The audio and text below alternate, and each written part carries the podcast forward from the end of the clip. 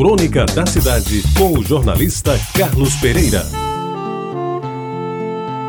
Amigos ouvintes da Rede Bajara, eu recordo que já não faz tanto tempo, num dia claro de verão, o sol amarelou, literalmente. Foi dormir amarelo e amanhecer no dia seguinte mais amarelo ainda.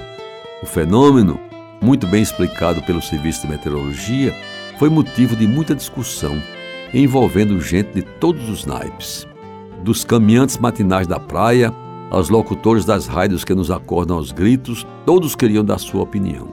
E foi um tal de dar pitaco, cada qual com sua versão, algumas inverossímeis, como a que afirmava seu anúncio do fim do mundo, que resolvi tratar nesta crônica do assunto correlato, há muito tempo guardado na minha caixa de recordações. Pois bem, vamos lá.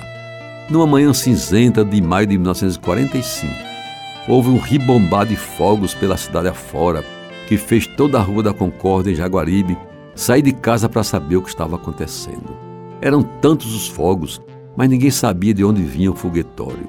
Somente o barulho era ouvido, que deu margem aos mais velhos dizerem, para quem quisesse escutar: se preparem todos, é o começo do fim do mundo. E era simplesmente, depois me disseram, a comemoração do final da Segunda Guerra Mundial exatamente no dia 8 de maio de 1945, que depois passou a ser considerado o dia da vitória. Isto é, o dia em que os japoneses se renderam aos aliados, pondo fim às sangrentas batalhas que ceifaram milhões de pessoas, como se sabe. Quando o sol amarelou pela primeira vez, ao que me lembra, eu ainda ia completar 10 anos. Coincidiu com uma grande festa de inauguração que acontecia naquele dia. O prefeito da capital de então Oswaldo Pessoa Cavalcante de Albuquerque entregava à população o mercado central, sob aplausos calorosos.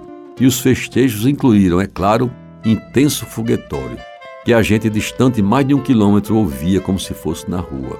Mané Pororonga, de quem eu já falei aqui algumas vezes, o velho ébrio que frequentava diariamente a venda do meu pai e que sabia de tudo e mais alguma coisa, depois da terceira lapada de cana, ao ouvir o barulho dos foguetões, dizia aos presentes, e eu era um deles, morrendo de medo: Eu não lhe disse, seu Benedito, que o mundo ia acabar este ano? Ouço o barulho das bombas e vejo o sol que está desaparecendo aos poucos. Podem ir se preparando, porque o juízo final está para chegar. Amigos ouvintes, sobre Mané Pororonga, depois eu conto outras.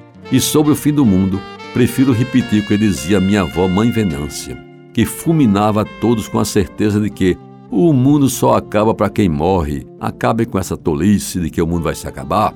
Sim, antes que eu me esqueça, o fenômeno do sol amarelo, segundo os entendidos, é apenas a presença mais forte de uma névoa que envolve a atmosfera. E estamos conversados, amigos ouvintes. Você ouviu Crônica da Cidade com o jornalista Carlos Pereira.